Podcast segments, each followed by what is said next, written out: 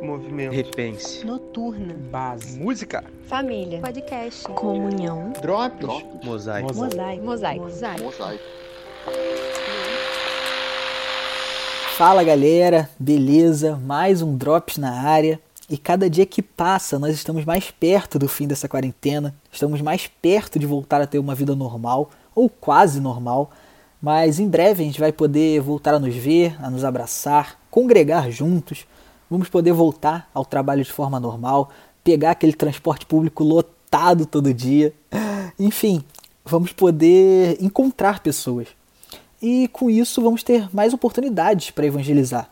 Não que na quarentena a gente não tenha essas oportunidades, nós temos, existem vários meios de evangelização sem que você encontre a pessoa de verdade. Mas se você é como eu, nada como trocar uma ideia olhando no olho da pessoa, né? E é por isso que hoje eu resolvi falar sobre esse tema. Por que devemos evangelizar e o que normalmente nos impede de fazer isso? A primeira pergunta é muito fácil de ser respondida. Evangelizamos porque é uma ordenança de Jesus. Ide por todo o mundo e pregai o evangelho a toda criatura. Além disso, você evangeliza pois você quer que outras pessoas experimentem o que você experimenta todo dia a partir do Espírito Santo.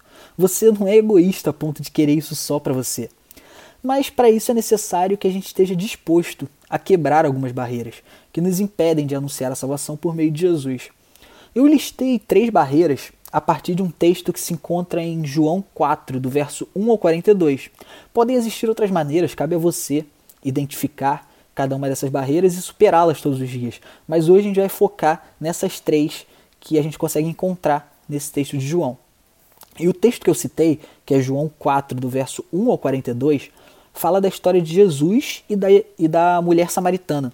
Eu não vou conseguir ler esse texto inteiro, porque é um pedacinho grande, mas vale a pena você dar um pause nesse Drops agora e ler esse texto inteiro para a gente poder é, caminhar junto com ele, poder tirar algumas coisas desse texto para falar desse tema. Beleza? A primeira barreira que eu gostaria de falar é sobre uma barreira sacrificial. No começo do texto da mulher samaritana diz que Jesus ele estava na Judéia e alguns fariseus descobriram que ele estava batizando por lá e foram atrás dele. Por isso Jesus teve que sair correndo da Judéia e voltar para Galiléia. E o que, que isso tem a ver com a barreira sacrificial na hora de evangelizar? É que você deve estar disposto a pagar o preço, a fazer sacrifícios. Nem sempre o processo de evangelização é tranquilo. Muitas vezes haverão conflitos, haverão problemas. E se você não está disposto a pagar esse preço, é melhor você ficar falando de Jesus só dentro da sua igreja, porque é muito fácil ser luz na luz. Mas se você está disposto mesmo a se sacrificar pelo, pelo Evangelho, a sofrer o que tiver que sofrer em nome do Evangelho, comece a levar a luz no meio das trevas. E lá você vai entender, você vai começar a, a, a encontrar conflitos, a encontrar um processo difícil, porque é muito mais difícil você levar a luz nas trevas. E Jesus experimentou isso. Jesus o tempo inteiro era perseguido, Jesus o tempo inteiro era enfrentava esses conflitos para levar a palavra de Deus. E essa é uma das primeiras barreiras que a gente pode encontrar nesse processo de evangelização. Uma outra barreira que Jesus enfrenta nesse texto, e nós podemos enfrentar também, é a barreira do preconceito.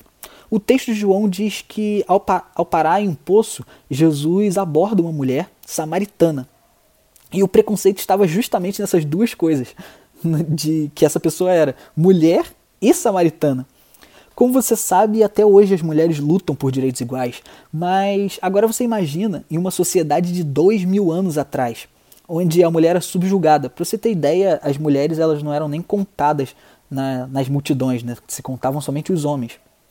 E além disso, além dela ser mulher, ela era samaritana, um povo que era simplesmente odiado pelos judeus. É mais ou menos o que o pessoal de Niterói sente pelo pessoal de São Gonçalo. Não, tô brincando. Era muito mais forte que isso, era muito mais pesado que isso, né? Era uma questão muito mais séria, porque envolvia disputas extremamente antigas. E nesse contexto, Jesus ele não se nega a falar do amor de Deus para essa mulher.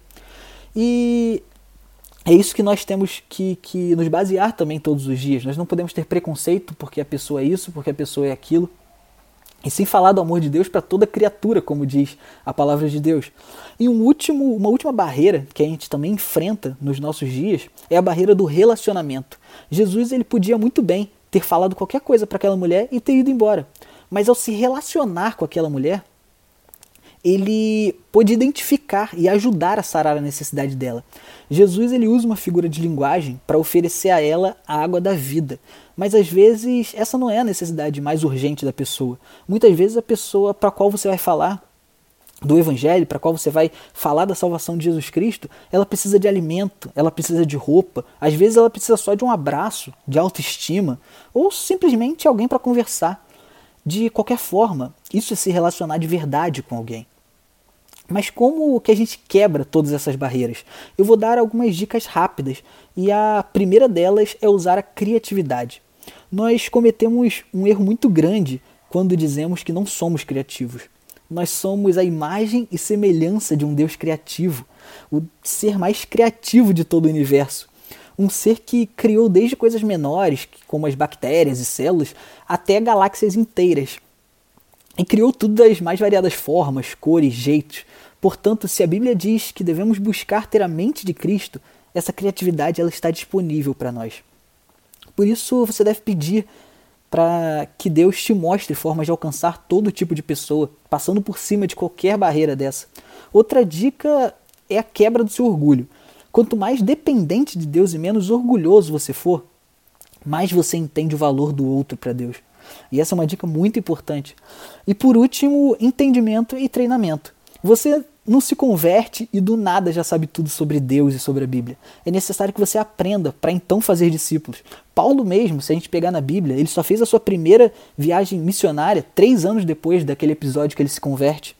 Então, o que eu posso falar para vocês para terminar já é hora, se prepare e principalmente saia, vá, cumpra o ID e fale de Jesus e, e espalhe o amor de Deus é, pela sua cidade, pelo seu país. E leve esse amor, leve Jesus Cristo a todas as pessoas que, que você tem à sua volta. Que, que Jesus te dê muitas muitas oportunidades para você fazer isso e que você esteja pronto para agir nesses momentos. Beleza, gente? Até a próxima. Um abraço.